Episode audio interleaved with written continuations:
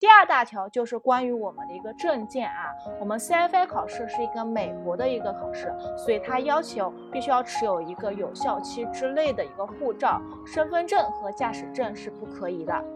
第三点大的要求就是有关于一个英语水平，毕竟我们是一个全英文的一个教材的学习，全英文的一个考试，所以我个人建议大家如果水平英语水平在我们一个大学四级的话，其实就是满足我们这样的一个英语水平的要求。第三大点英语水平，